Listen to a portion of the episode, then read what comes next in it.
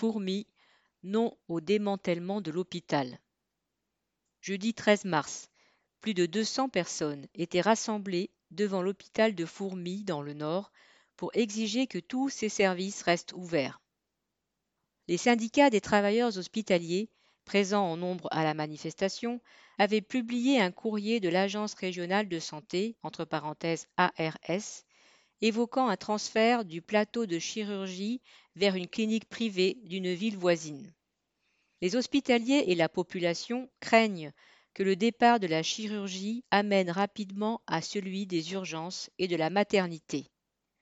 Que resterait-il alors de l'hôpital de Fourmi Les femmes sur le point d'accoucher et une partie des malades seraient contraints d'aller jusqu'à Maubeuge, à 40 km de mauvaise route, surtout en hiver, voire plus loin encore.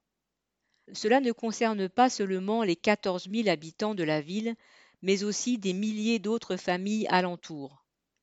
L'ARS ne daigne pas informer le public ni même les travailleurs de l'hôpital de ses intentions réelles.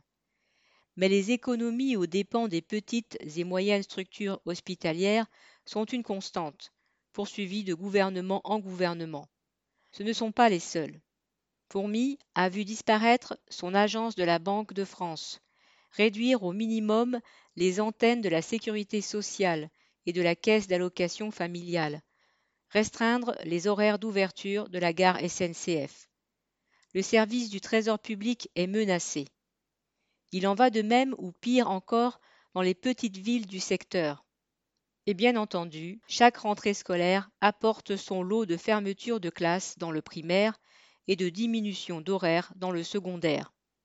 Ce n'est pas Internet qui remplacera les urgences, les instituteurs et les quelques moyens que l'État a pu consacrer naguère aux conditions de vie des classes populaires.